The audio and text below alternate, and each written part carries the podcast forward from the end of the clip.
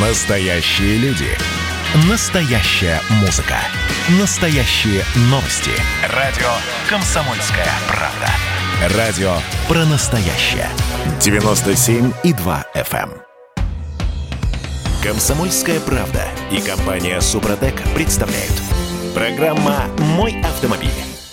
Свежие цифры подъехали, такие немножко страшные цифры. 117 миллиардов рублей. Это общая сумма штрафов за нарушение правил дорожного движения, выписанных в России за 2020 год. На 10% больше, чем было в 2019 году. В общем, всем доброе предпраздничное утро. Я Дмитрий Делинский. Я Алена Гринчевская. У нас на связи редактор портала осипов.про Андрей Олег Осипов. Андрей Олег, доброе утро. Доброе утро. Здравствуйте. Здрасте, здрасте. Пробуксовка дня. Итак, на- за 2020 год всего подразделения ГИБДД, то есть это не только автоматические камеры, но еще и живые инспекторы, выписали водителям 167 миллионов штрафных квитанций. 167 при населении страны в 147 миллионов. Ну, это плюс 15% к 2019 году. А на какую сумму, кстати? А 117 миллиардов. Миллиардов. Да, плюс 10%. Тут как бы приводит любопытное сравнение. Значит, вот эти самые 117 миллиардов — это примерно половина затрат на строительство Крымского моста, например. То есть мы его, мы его оплатили сейчас, вы хотите сказать, коллеги, я так понимаю, практически наполовину. Слушайте, Так. я был бы не против, если бы э, деньги, которые, допустим, я или Алена Гринча, а уж тем более Осиповы, люди с бензином вместо краи, шли на благое дело. Э, Я не против, я тоже не возражаю. А вторую половину оплатили из акцидов в топливе, так думаю. Вторую половину акци- э, оплатил Ротенберг. Ну, хорошо. Вот, Ладно. И все. А, так, смотрите, а, тут есть еще пару любопытных моментов в этой статистике. Больше всех должны заплатить московские водители, но с этим все понятно. Это логично, да. камеры на каждом углу. 23 миллиарда рублей э, выписали автоматические камеры, судя по всему. А вот больше всех писем счастья получили автомобилисты в Подмосковье. А, То есть тут- Конечно. да, так, тут а с чем это связано, кстати? Это связано с массовым штрафованием за среднюю скорость движения. Я же вам рассказывал эту душесчипательную историю, когда люди могут с одной и той же дороги получить сразу три письма счастья на отрезке, скажем, километров 15-20. Потому что два письма они получают за превышение средней скорости, и тут же приходит третье письмо, которое уже гласит, что это повторное нарушение скоростного режима. Вот отсюда и огромное количество штрафов, потому что вот это штрафование за среднюю скорость, которое, на мой взгляд, не имеет никакого отношения, на самом деле, реально к безопасности дорожного движения, оно э, приняло массовый характер в Подмосковье. Подмосковье стал один из тех регионов, где проводится тестирование, измерение средней скорости движения, тестирование контролируемых участков дороги. А это понятие, как известно, появится в новом кодексе об административных правонарушениях. Да, сейчас мы, сейчас мы наступим а, обратно на те же самые грабли. Я буду говорить о том, что вот эта тотальная м, видеокамеризация дорог, она Да. дисциплинирует водителей. То есть, если раньше ты понимаешь, что вот здесь стоит камера, которая там бьет в лоб или бьет в хвост, а она настроена на определенную скорость, ты притормаживаешь перед этой камерой, а дальше педаль в пол и понесся. А сейчас ты будешь понимать, что если на этом участке дороги тебя поймают на средней скорости, ты будешь держать эту самую среднюю скорость в пределах. Без вариантов, Нет? конечно. Андрей? Ну, нет. Объясню, почему, Дим, нет. Потому что противно ехать со скоростью даже 110 километров в час А на, вот- с вот рулем. Эмоции, Подожди, эмоции подожди. включаем. Не, не логику, не Нет, прагматизм, а нет, эмоции. Никаких эмоций. Никаких эмоций. На самом деле абсолютно спокойно. Когда вы видите четырех- или шестиполосную магистраль без единого пешеходного перехода нерегулируемого, с металлическим или бетонным отбойником посередине, то вы искренне диву даете, почему здесь висит знак 90 километров в час. Слушайте, ну он же не от балды там что- повешен, Андрей. Ну, вообще, вот так. Они если от балды там Так. повешены. Они Но это- повешены в связи с тем, что у нас по скоростным ограничениям до сих пор, я вам сейчас скажу очень забавную вещь, действует ГОСТы 1969 года, согласно которым ширина полосы, поворот и максимальная скорость движения рассчитываются для автомобиля ГАЗ-69. И вот пока мы этого не отменим, у нас так и будет. Почему в Европе везде ограничение 120, 130 на большинстве автобанов, а наши дороги, многие сейчас уже, давайте скажем честно, не уступают европейским автобанам ни по качеству, ну, по инфраструктуре уступают, понятное дело, туалета до сих пор нет. Ну ладно бы национальный 90. У нас есть вылетная Конечно. магистраль, Горьковское шоссе. Так вот там до Балашихи, до городского округа, там понятно, что можно снизить скорость 60 километров в час. 6 полос в одну сторону. Пустота. Езжай не хочу. И, Но нет. и кроме того, на самом деле, Дмитрий, я вам рекомендую посмотреть последние исследования Автодора. Автодор, как известно, компания, которая у нас строит и обслуживает все дороги. Посмотрите их последние слайды по концу 2020 года. Они пришли к удивительным выводам. Увеличение максимальной разрешенной скорости движения приводит к существенному снижению аварийности на дорогах. Это факт. Это устанавливает государственная компания. С чем это связано? Сказано. Когда вы едете спокойно по дороге, вы самостоятельно контролируете скорость своими органами чувств. Вы не привязаны к тому, к этому спидометру, что вы постоянно должны вот 109 и вот не больше. А сейчас вот я на обгоне эту фуру обхожу. Но на 109 же на самом деле опасно. Мне бы надо хотя бы до 120 ускориться кратковременно. Потом я снова сброшусь, поеду те же самые 100. Но средняя скорость у меня на этом участке будет выше. И дело тут не в эмоциях, Дим, а дело в том, что прежде чем вводить понятие средней скорости движения, это массовый контроль, надо пересмотреть скоростные лимиты, которые действуют на наших дорогах. Они устарели. Без этого мы каждый год будем с вами вот так же садиться в студии и говорить о том, что количество штрафов выросло там на 20%, количество денег у нашего народного населения уменьшилось на 117 миллиардов рублей, которые мы торжественно заплатили ГИБДД. Камеры, именно поэтому камеры всем населением воспринимаются только как еще один дополнительный налог и способ пополнения бюджета. Безопасность, которая на самом деле действительно улучшилась в результате массового внедрения камер, но это стало, скажем так, побочным фактором от массового введения камер. Ведь в конце концов камеры должны ставиться на участках повышенной аварийности. У нас камеры ставят везде. А вот вы не задавали себе вопрос, а почему, допустим, во Франции, где очень жесткие штрафные санкции и куча камер, так же, как и у нас, никто на автострадах не контролирует среднюю скорость движения? Почему этого не происходит в Германии? Почему этого не происходит в Испании, в Португалии, в Соединенных Штатах Америки, в любой другой стране более или менее развитой? Андрей, Потому что, мы, там, мы ну, опережаем по развитию стран Европы. Да, вот Костя Зарусский об этом регулярно напоминает нам об этом. Вы знаете, мы уже плестемся в хвосте, давайте честно скажем, мы, плестем, мы плетемся в хвосте Европы и вообще всего развитого мира по большей части параметров, включая безопасность дорожного движения и количество погибших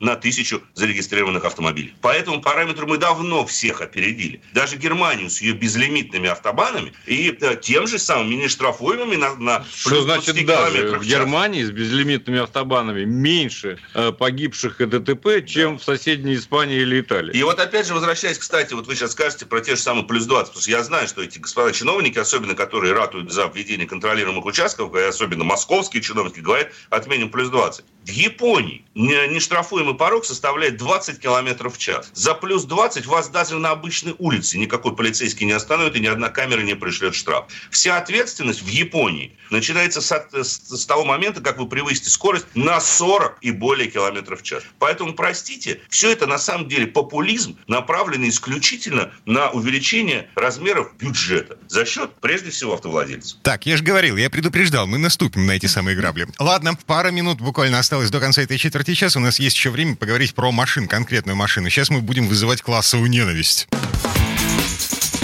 Тест-драйв да, я еще вызову сейчас еще больше клановцевую ненависть, потому что я сейчас еду в замечательном седане под названием Jaguar XF, причем в версии Aerodynamic S, то есть это 249 лошадиных сил под капотом, 2, 2 литра турбо и полный привод, автоматическая коробка передач 8-ступенчатая. До сотни, вне зависимости от покрытия, эта машина может разогнаться до, за 7 секунд, максимальная скорость составляет 240 км в час. Очень кратко, что меня поразило. Ну, во-первых, меня поразил расход топлива. Даже при моем, в общем-то, неэкономном стиле езды я редко выхожу за параметр 11-11,5 литров на сотню. Для бензиновой машины такой динамики это просто поразительный результат. Большинство машин с аналогичной мощностью у меня показывают результат где-то 13-14 литров. XF чрезвычайно экономичный. Я до сих пор не могу понять, как и за счет чего. При том, что там стоит зимняя шина, да, я сейчас буксую часто. Второй момент связан как раз-таки с пробуксовками работы полного привода. Э, она здесь явно, скажем так, имеет заднеприводный характер, и поэтому тут самое главное особо не задумываться о том, э, что это полный привод, вот надо как-то здесь надо управлять этим автомобилем больше как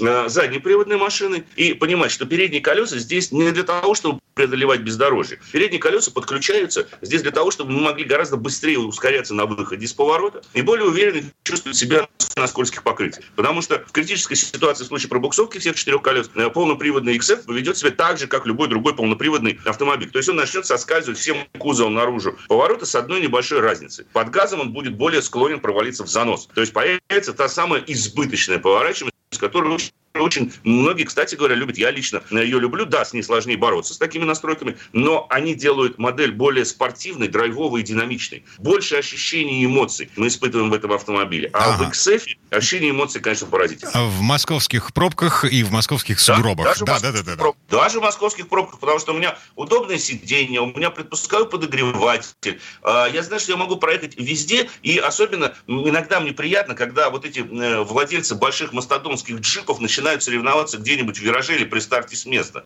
Они не догадываются, что любой полный привод легкового автомобиля будет быстрее в повороте любого полного привода, даже самого заряженного кроссовера и внедорожника. По той простой причине, что центр тяжести ниже. Мгм. Так, теперь по поводу классовой ненависти. А, Последняя мысль, э, которая должна прозвучать. Сколько это стоит? Хотя а вот примерно. вы знаете, я на да. этот вопрос, я вот на этот вопрос, пожалуй, вам отвечать не буду, потому что это лучше узнать непосредственно ну, у официального дилера марки. XF – это модель, ну, которая будет скоро меняться. Сейчас, э, я думаю, что вы можете получить еще и неплохую скидку на, на этот автомобиль. Поэтому там очень многое зависит от того, э, какую версию вы выберете. Там есть полноприводные, заднеприводные версии, куча разных моторов. То есть выбор есть. И поэтому э, точно цены лучше уточнять у официального дилера. Но мне кажется, что вот такой седан не должен стоить меньше трех с половиной миллионов рублей, а то и четырех. И это правильная цена. Это потому уже- что нечего, чтобы все ездили на XF. тут. Да, это уже налог Вот, на роскошь со да. всеми вытекающими отсюда последствиями. Так, Андрей Олег Осипов, редактор портала осипов.про, были у нас на связи. Парни, спасибо, хорошего дня. Спасибо. Всего доброго. Берегите себя, счастливо. Да, и с наступающим праздником, а мы вернемся через пару минут. Ну а в следующей четверти часа к нам присоединится автомеханик, ведущий программы «Утилизатор» на телеканале Че Юрий Сидоренко. Будем говорить о свежей идее МВД дать право инспекторам ГИБДД проверять техническое состояние машины прямо на дороге. Программа «Мой автомобиль».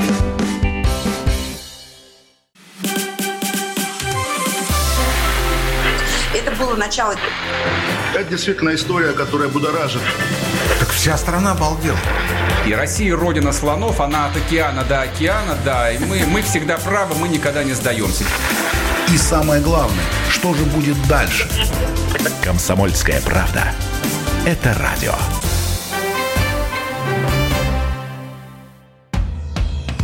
«Комсомольская правда» и компания «Супротек» представляют. Программа «Мой автомобиль».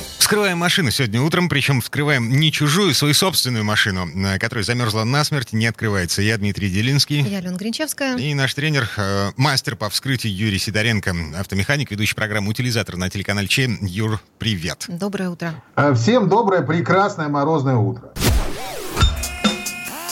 «Автомастер». Я буквально накануне попала в ситуацию, когда не могла попасть в свою собственную машину Слушай, после мойки. Бывают люди, которые не могут выбраться потом из своей собственной машины. Мне тоже рассказывай, не знаю, что лучше. Лучше не попасть, Алена, это точно сто процентов. Не выбраться это сложнее. Это действительно сложнее, потому что надо ждать того, кто, по крайней мере, тебя оттуда вытащит. Ну или, э, если есть бензин, все-таки доехать до какого-нибудь теплого места, чтобы там отмерзнуть. Ну да, отогреться. Мгм. Ну, какие-то варианты должны быть в любом случае. Так, ладно. А, Значит, подходим к машине снаружи. А, Морозным утром брелок пикает, но не срабатывает. Что делать? Ну, э, давай я начну с того, чего не следует делать, если вот так вот у вас не, не работает. Первое. Не следует прикладывать чрезмерные усилия. Это больше касается мужчин, но женщины реально есть такие. Ко мне приезжали, которые ручки отрывали, двери выламывали. То есть девчонки тоже хорошо отжигают в этой теме. Смотрите, э, когда ключ не влезает в замочную скважину, вот ес- естественно, вот там, ну, замерзла вот эта личиночка, куда вставляется, место. Естественно, возникает желание вот туда втол- втолкнуть силой. Но в лучшем случае люди там наваливаются телом, там прикла- бьют кулаками. В худшем случае берут молотки. Вот. Такая жуть вообще, Молотком туда забивают ключи. Вот. И дальше пытаются его повернуть. Но дальше же еще веселее. Оно же если замерзло, так внутри тоже бывает замерзло. Вот. Люди начинают поворачивать, не получается, берут пассатижи, начинают проворачивать, ломаются. Ну, в общем, ситуация э, невеселая.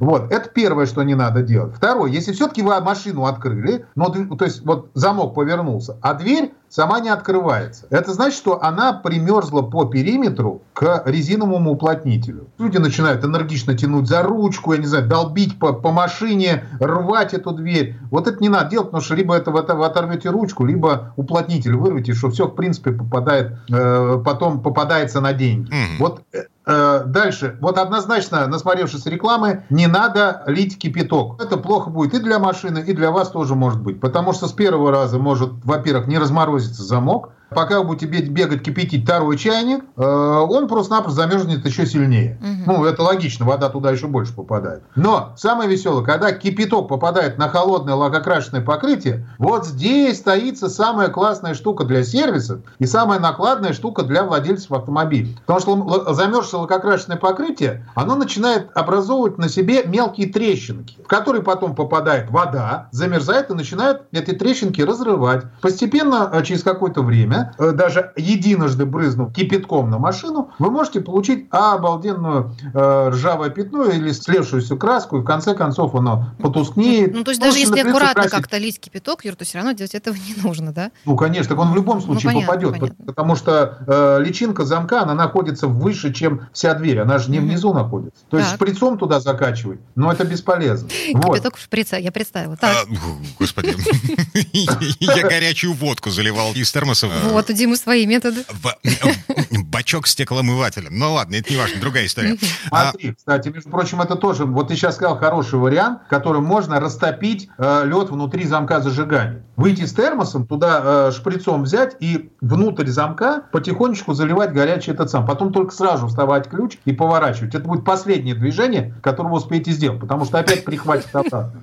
Но вы сможете открыть машину, реально. То есть а это хороший вариант. А к вопросу о незамерзайке. А Ее можно использовать? Слушай, э, можно, один раз можно. Если хорошая незамерзайка на изопропиловом спирте, не постоянно, регулярно. Изопропиловый спирт очень такая агрессивная штука, которая реально разрушает внутренности замка. Единственное, что это все должно быть комнатной температуры, естественно. Так, теперь что надо делать для того, чтобы вскрыть машину? Э, друзья мои, расскажу, как я поступаю. Смотрите, если после того, как я снял машину сигнализации, электрозамки не открылись, то первым делом, конечно, пытаюсь вставить э, ключ в замочную скважину и повернуть личинку механически. Если этого сделать не удается, ну вот все, то есть замерзла личинка, шторка закрывающая тоже замерзла, прикладываю большой палец к наружной части личинки, ну теплый, естественно, угу. который вытащил из перчатки. Секунд на 20 прикладываю, если рука замерзла, прикладываю вторую руку. Как правило, тепла тела хватает, чтобы э, ключ начал туда вставляться. Пробую ставить ключ. Если удалось, то хорошо. Если нет, то придется погреть металлическую часть ключа зажигалкой. Ребята, вот реально это помогает. Вот берете зажигалку, греете вот именно металлическую часть ключа. Э, очень аккуратно тех, у кого чипованный ключ, потому что люди иногда бывают разогревают ключ так, что он красным становится. Естественно, после этого он, ну, как бы становится бесполезным для машины. Ну, то есть греть, но аккуратно. Греем аккуратно, угу. где-то до температуры 50-60 градусов. Даже 40-50, вот так вот. Объясню, что такое. Температура тела 36,6. То есть это, вы должны спокойно держать этот ключ руками. Ну, как... То есть не обжигаться от него. Да, температура горячей воды в кране. Угу. Вот. В принципе, да. Вот правильно. Как мы руки моем, вот это будет нормально. Дальше вы вставляете ключ, вот погрели, вставили вовнутрь, попробовали провернуть личинки. Не повернулось, еще погрели. Опять стали. Постепенно вот такими манипуляциями спокойно она начнет поворачиваться. Э, после того, как удалось ставить ключ, еще раз погреваем, вставляем, пробуем повернуть личинку, повернулись, вот этими движениями ее разрабатываем. Вот, смотрите, если после того, как вот этих манипуляций личинка так и не поддалась, то есть повернуть ничего нельзя, то можно вот использовать какие-то вещи, которые есть под руками, про горячая водка, про нее Дима рассказал.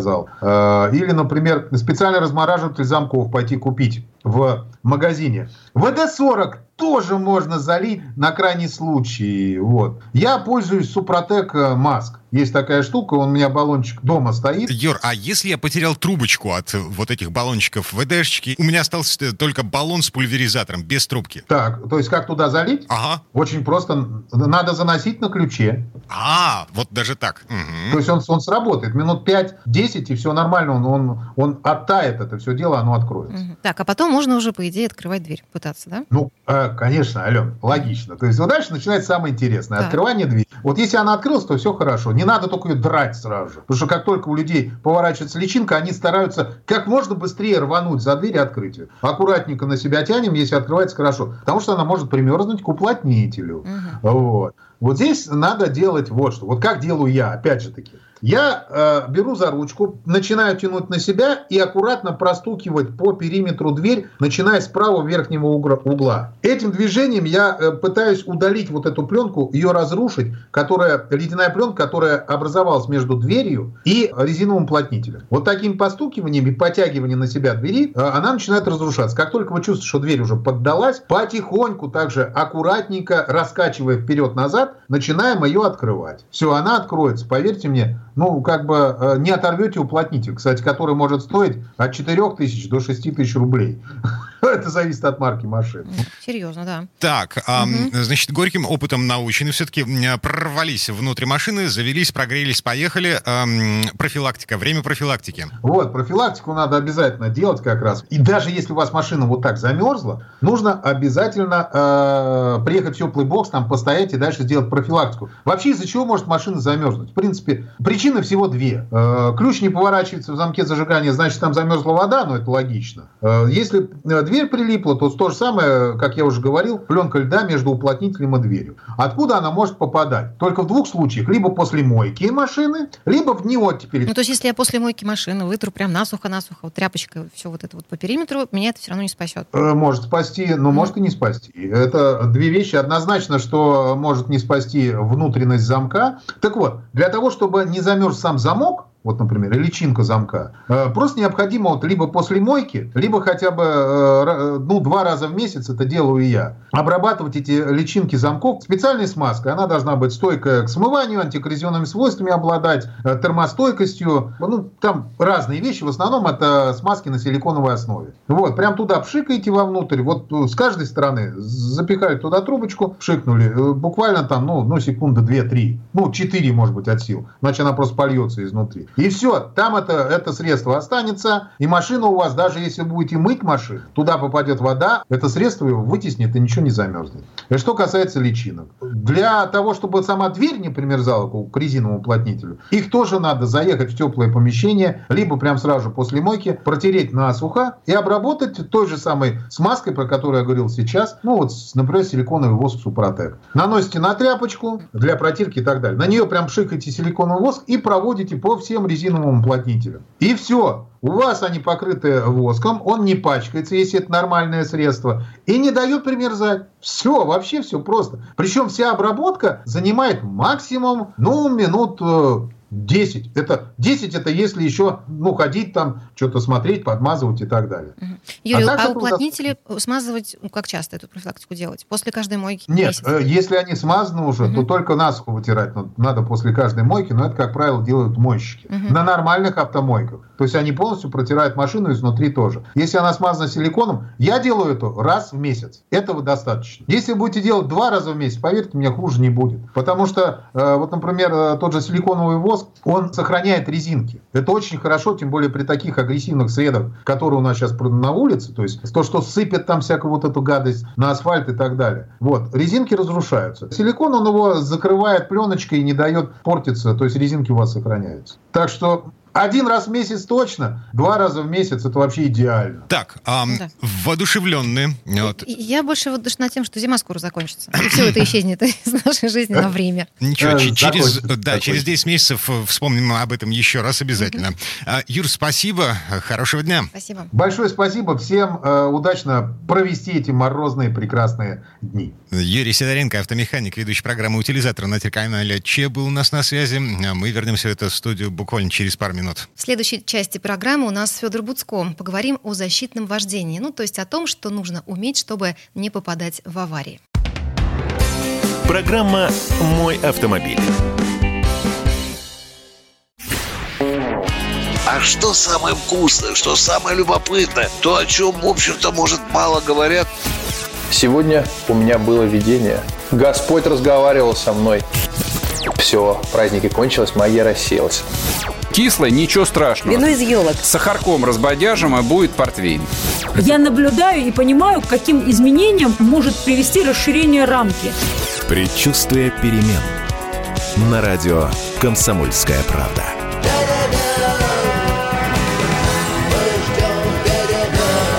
Но извините, пожалуйста, я понимаю, что действительно заниженная лексика не наш стиль. «Комсомольская правда» и компания «Супротек» представляют. Программа «Мой автомобиль». Это мы вернулись в студию радио «Комсомольская правда». Я Дмитрий Делинский. Я Алена Гринчевская. Федор Буцко у нас на связи. Федь, доброе утро. Доброе утро. Здравствуйте, друзья. В этой четверти часа давайте вспоминать навыки, которым нас учили в автошколе. Нас должны были учить в автошколе, я бы так сказала. Короче говоря, защитные вождения обсуждаем. Дорожные истории. Для начала несколько слов о том, в чем разница между защитным вождением и контраварийным вождением. Это же не одно и то же, да, Федор? Нет, совсем нет. Контраварийное вождение – это способность, умение, навыки выйти из критической ситуации. Вас занесло, вам нужно резко тормозить, куда-то уходить от удара и так далее. А это нарабатывается тренировками, практикой. Вот сделали там тысячу раз э, одну и ту же операцию, сделали там две тысячи, десять тысяч повторений, у вас возникает автоматизм, и вы действительно справляетесь с этими заносами там, на скорости 120 на там, гололеде. Но мы сейчас хотим поговорить совсем про другое, про защитное вождение. Это умение ездить хорошо и правильно. Ну, Не попадая в такие критические ситуации, в которых нужно контраварийное вождение. Да, абсолютно верно. То есть вот э, у меня, как образец для подражания, есть пример моего дяди. Он очень гордился тем, что за 40 лет он ни разу не попал в аварию. И он не только сам не врезался, но он и другим не позволил это сделать. Понятно, это были другие времена, другие скорости, другая плотность трафика. Сейчас это сложнее, чем полвека назад, но тем не менее тоже возможно. Допустим, вот ситуации. Давайте попробуем с конкретными ситуациями разобраться. Там, дистанция. Ну, какую дистанцию нужно держать? Дистанция – это половина скорости по спидометру. Так учат в автошколе. Половина скорости по спидометру. Так, я еду 60 км в час, делим напополам 30. Это как? Это вообще что? На самом деле безопасное расстояние измеряется не метрами, а скорее секундами. И вот считается, что такое безопасное расстояние – это 3 секунды. Как это заметить? Допустим, перед вами едет автомобиль, он проезжает какой-то неподвижный объект. Например, разметка, или там светофор, или тень на дороге, или пешеходный переход. Что бы то ни было, вот что-то неподвижное. Вы едете за ним и считаете 1001, 1002, 1003. Ну, то есть вы отчитываете 3 секунды. Раз, два, три не работает, да, нужно, нужно вот э, секунду, это нужно еще отмерить. 1001, 1002, 1003 – это 3 секунды. И вот э, если у вас до этого неподвижного объекта 3 секунды прошло, значит, у вас дистанция безопасна. Многие говорят, что ой, передо мной влезут, э, городской трафик, все спешат, там влезают передо мной. Ну хорошо, да, влезают, окей. Вы едете Федор, на работу, если в корпусах допустим, машины это измерять все-таки эти 3 секунды, это сколько? Один корпус? А это лучше не в корпусах, потому что скорость движения разная, поэтому нельзя в корпусах посчитать. Попробуйте, вот, э, может быть, сейчас кто едет за рулем, попробуйте это, посчитайте до трех и посмотрите, есть ли у вас эти 3 секунды. Возможно, вам покажется, что это слишком большая дистанция, что перед вами кто-нибудь влезет. Возможно, возможно, действительно влезет. Вот вы едете на работу, ну, допустим, час, да, вам не повезло в жизни, вы едете час. Или вам повезло в жизни, вы едете не два часа, а час, не знаю, считайте, как хотите. Сколько таких вот э, влезальщиков за это время наберется? 10, 20, ну, не знаю, 30. Допустим, вы на каждого добавляете сколько? Ну, по полторы секунды, он же где-то в середине между вами влез. Окей? Допустим, 20 машин влезло по полторы секунды. Множим 20 на полтора, получаем 30 секунд. На самом деле это не сильно повлияет на общее время, которое вы проведете в пути. А, Федь, опыт сегодняшнего утра, например. Вот такой же человек встроился, значит, передо мной. В результате мы остановились на светофоре, потому что он затупил, задумался, и мы не успели попасть в зеленую волну. В результате, ну, как бы минуты три, наверное, я потерял на этом. Что за светофоры такие у нас в только на, Петербурге? на- Подожди. на одном человеке. Есть такие светофоры. Ну ладно, не суть важно. А, Да, но хорошо. вполне е- возможно, е- что е- ты его догонишь на следующем светофоре. И вот это тоже важный момент для тех, кому кажется, что ах, я остался на светофоре, вот у меня такая мировая трагедия, день не задался. Я уверен, что это не ты, но знаешь, что такое с людьми бывает. Попробуйте иногда, э, заметьте, вот когда кто-то вас обгоняет, заметьте эту машину и заметьте какой-нибудь неспешный грузовик, который спокойно едет по дороге размеренно. Не раз э, вы будете э, замечать впоследствии, что там через два, через три, через четыре светофора эти же машины стоят рядом с вами. А да, вот- они оказались там, может быть, несколько раньше вас или несколько позже вас. Но Ровно это все таким же способом, вот из-за этого самого человека, из-за которого мы затупили на светофоре, значит, э, меня догнал трактор снегоуборочный, который я погнал пару светофоров назад. Ну ладно, не суть. Да, все, это, понятно. С, всё дистан- так и с дистанцией все ясно. Так, что у нас еще? А, Очень важный момент. Когда мы едем в пробках, мы прям чувствуем, как э, на- на- напряжение возрастает. Такой вот накал страстей. Кто-то хочет подрезать, обогнать, не пропустить, посигналить. Да? Вот как в этой ситуации быть? Мне кажется, Федор, я момент, перебью. Да, мне кажется, это не в пробках даже, а просто вот чутье. Вот я, например, очень четко понимаю, что этот товарищ, от него лучше вот подальше держаться, потому что он не совсем адекватный. Я не знаю, как это, но я так чувствую, правда. М, Да, Дима, у тебя нет Это такого? очень правильно. да, м- марка Это машины, цвет машины, значит, тонированный, да не нет тонированный это стекла. понятно и по стилю вождения, по его поведению на дороге. Поэтому вот, да, Федор. Это очень правильно. Действительно, если вы чувствуете, что кто-то там на вас там давит э, сзади, напирает, висит на бампере, желательно его пропустить. Это лучше всего. Во-первых, ну, научить вы никого не сможете. Есть э, там разные эти приемчики дурацкие. Ну, например, там вы едете по трассе, а кто-то вам висит на заднем бампере, вот, а вот э, и значит, вы, не отпуская правую ногу с газа, левый чуть-чуть притапливаете на тормоз, у вас зажигаются красные фонари сзади, и машина резко отстает. Ну, э, чем это чревато? Тем, что он вас обгонит справа, потом действительно нажмет на тормоз. Ну и в принципе, то есть не нужно никого учить на дороге, вы все равно никого не научите, невозможно. Чтобы научить человека ездить, нужно в автошколу хорошую пойти, к хорошему мастеру, да, или там самому думать. Угу. То есть если кто-то висит, вы чувствуете же какое-то напряжение, лучше пропустить, и вот это важно. Потому что у нас очень много водителей, которые ездят с таким, знаете, такой неосознанной некомпетентностью. Вот люди просто пребывают в таком, вот им кажется, что они такие покорители дорог, что они все могут, что у них отличная реакция, что они классно все видят. На самом деле вот э, сколько времени нужно даже такому молодому, крепкому, задорному, хорошо себя чувствующему водителю для того, чтобы затормозить? Где-то считается, что около полутора секунд э, нужно для того, чтобы вот такой взбодренный молодой человек около полутора секунд проходит от момента, когда он увидел, что нужно тормозить, до того момента, когда он уже может как следует нажать на педаль тормоза. За эти полторы секунды там машина проезжает, э, например, при скорости 60 км в час, там около 20 метров. То есть это много. И это опасно. То есть люди часто не понимают, э, вот насколько важно э, чувствовать э, машину, видеть поток. Вот что важно делать? Важно э, каждые там 8-10 секунд вы должны осматривать все пространство вокруг автомобиля. Например, вы смотрите, многие сейчас смотрят э, где-то вот перед капотом автомобиля, ну через одну машину смотрят.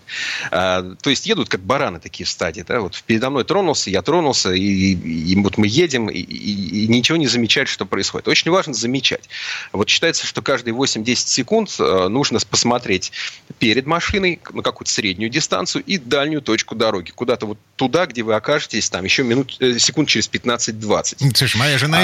еще каждые 15-20 секунд смотрит в левое заднее зеркало, в правое заднее зеркало. И еще на себя в зеркало, наверное, заднее. И это тоже.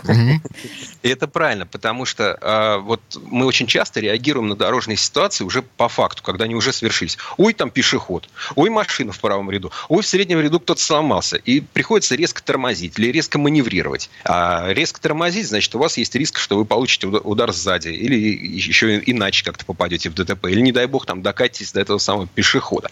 А вот очень важно смотреть вот э, вперед хотя бы на э, там, 15 секунд вперед. Вы едете и видите, о, пешеходы идут к переходу, поглядывают на поток. Это ясный сигнал, они будут переходить. Или вы видите аварийка где-то там впереди, далеко, понятно, стоит на аварийке, значит, его будут э, объезжать и так далее. Или вы едете по трехполосной дороге, например, э, скажем, в среднем ряду, и видите, что впереди будет э, там с левого ряда поворот налево, там стоят машины. Нормальная, правильная реакция сразу посмотреть в левое зеркало, не догоняет ли вас кто-то. Потому что, понятно, если он вас догоняет, обгоняет, то он будет перед вами, скорее всего, встраиваться. И вы должны заранее на все такие вещи реагировать. Ну, например, добавить газу, чтобы там, он мог не так резко там, тормозить и, и строиться за вами. Или наоборот, сбавить газ, если видите, что он уже там резко вас э, так догоняет, и ну, сбавьте газ, дайте ему встре- э, встроиться спокойно. Э, то же самое касается там остановок на светофоре. Вот, скажем, есть такое правило, что лучше останавливаться так, чтобы вы видели хотя бы небольшую полоску асфальта перед автомобилем, который стоит перед перед вами, да? Понятно я говорю?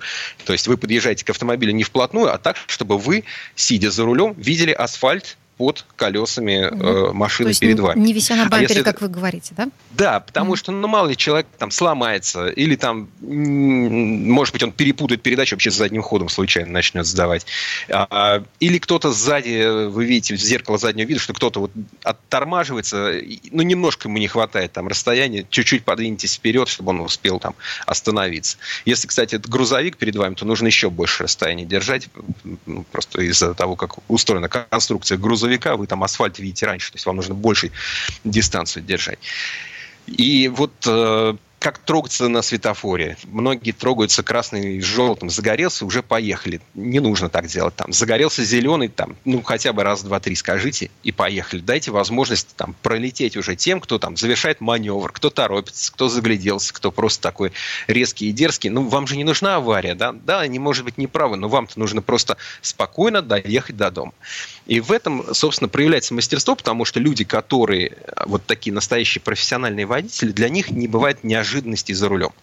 Они едут спокойно, они едут э, вот как э, как бы как капитаны своего корабля, они э, управляют, они не едут в стадии как бараны, да, они вот эм, не будут жертвами обстоятельств, потому что они наблюдают, делают выводы и могут предотвратить ДТП. Э, ведь по статистике считается, что 95% аварий, они предотвратимые. И предотвратить их может не только виновник ДТП, но и тот, кто может стать в этом ДТП пострадавшим. А, окей. Мы задумались. А, принято. Федор Буцков был у нас на связи. Федь, спасибо. Хорошего дня. Спасибо. Всего вам доброго. А мы вернемся в эту студию буквально через пару минут. Ну а в следующей части программы у нас журналист и летописец мирового автопрома Александр Пикуленко. Будем говорить об одном человеке, безумно влюбленном в автогонки, и о том, как эта любовь изменила мир люксовых автомобилей. В общем, у нас впереди история Уолтера Оуэна Бентли. Программа «Мой автомобиль».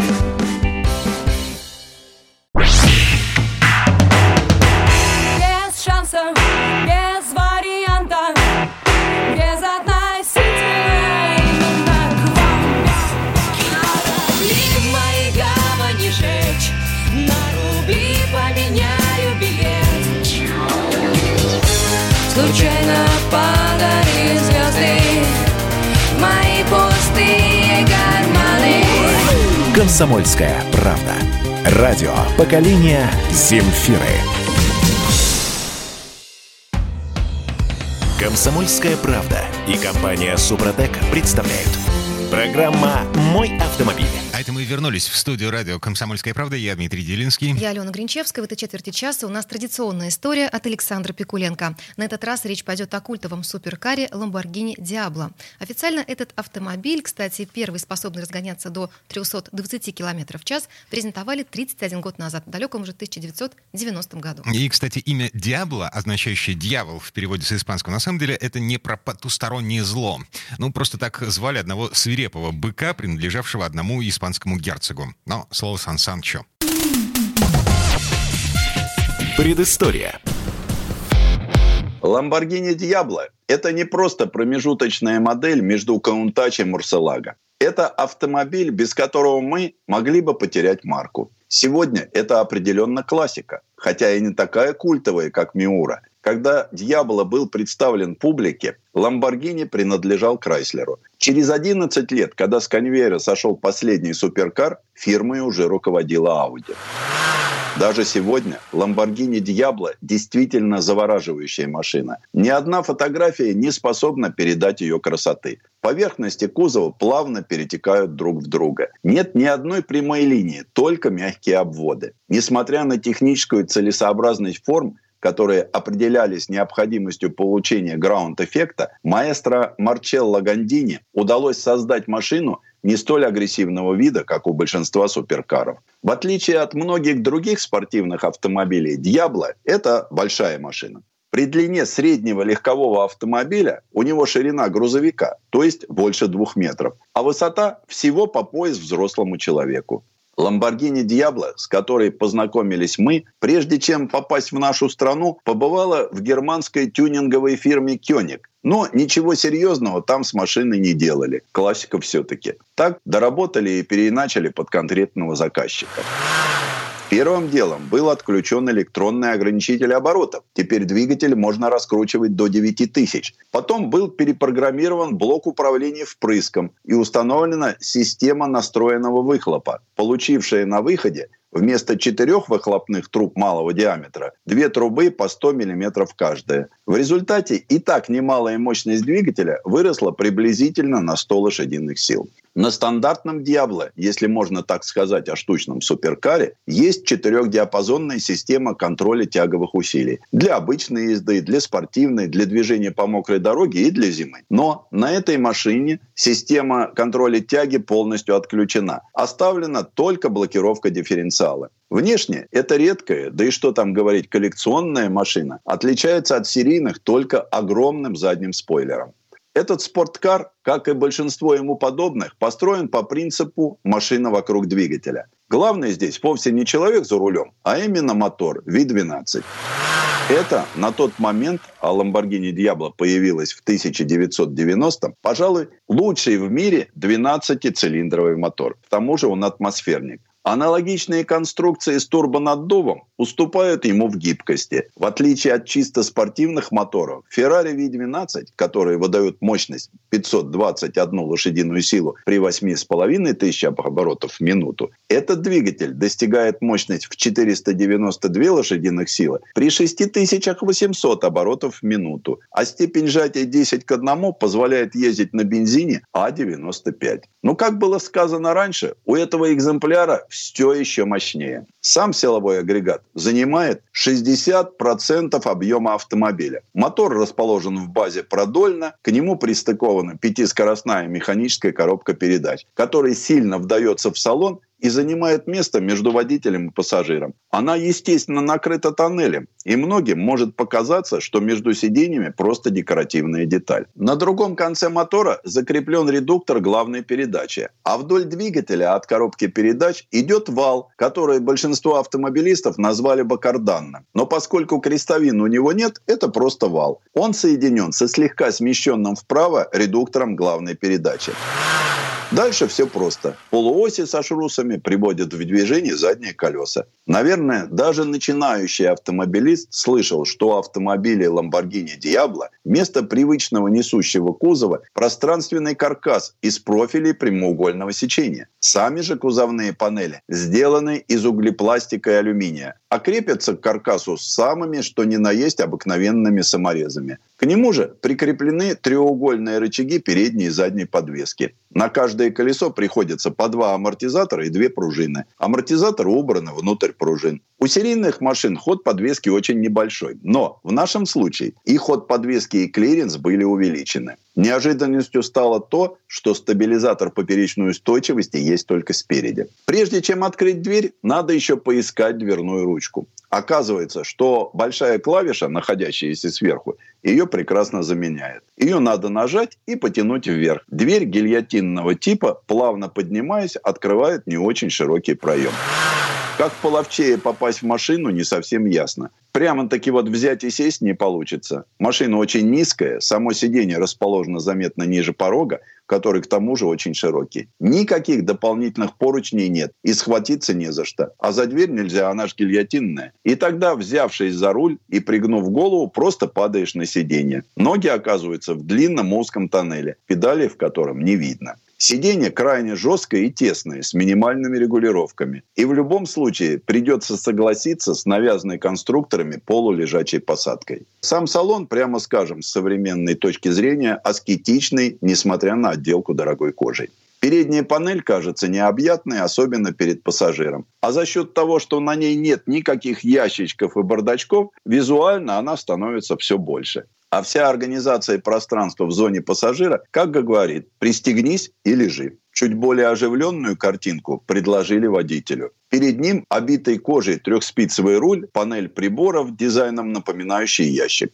В нем два больших циферблата. Спидометр оцифрован до 340 км в час, сверху цифра 180. Тахометр оттарирован до 9000 оборотов в минуту. Еще на центральной консоли разбросаны кнопки стеклоподъемников и большая пепельница с внешней подсветкой. Рычаг коробки передач короткий, с кожаным набалдашником. Движется он по прорезям в покрытой хромом площадке, как у многих спортивных машин того времени. Никаких пометок, где какая передача, на ней нет. Динамика дьявола настолько потрясающая, что времени на раздумье не остается. Все действия человека за рулем должны быть предельно четкими и стремительными. Выжимаем сцепление, ход педали абсолютно нормальный. И плавно трогаемся, как на обыкновенной машине. Никакого сумасшедшего ускорения, никакой резкости со стороны машины. Но вот появилась возможность поехать быстрее. Первая передача, резкое нажатие на газ, 8000 оборотов, переключаемся на вторую, опять набираем обороты но на третью переключиться не успеваем. Заканчивается прямая, впереди поворот. При 5000 оборотов в минуту по кузову идет легкая вибрация и, наконец-то, слышен звук мотора. Он начинает петь по-настоящему. Еще один прямой участок дороги, разгон до максимума, чистейший адреналин. Так что Lamborghini Diablo – это даже сегодня великолепный спорткар. Он может разогнаться до 325 км в час. Но надо помнить, что у него нет ни одного электронного помощника, даже АБС. Предыстория. Сан Саныч, спасибо. Это был Александр Пикуленко, летописец мировой автомобильной индустрии. И у нас на этом все на сегодня. Алена Гринчевская. Дмитрий Делинский, берегите себя. Программа «Мой автомобиль».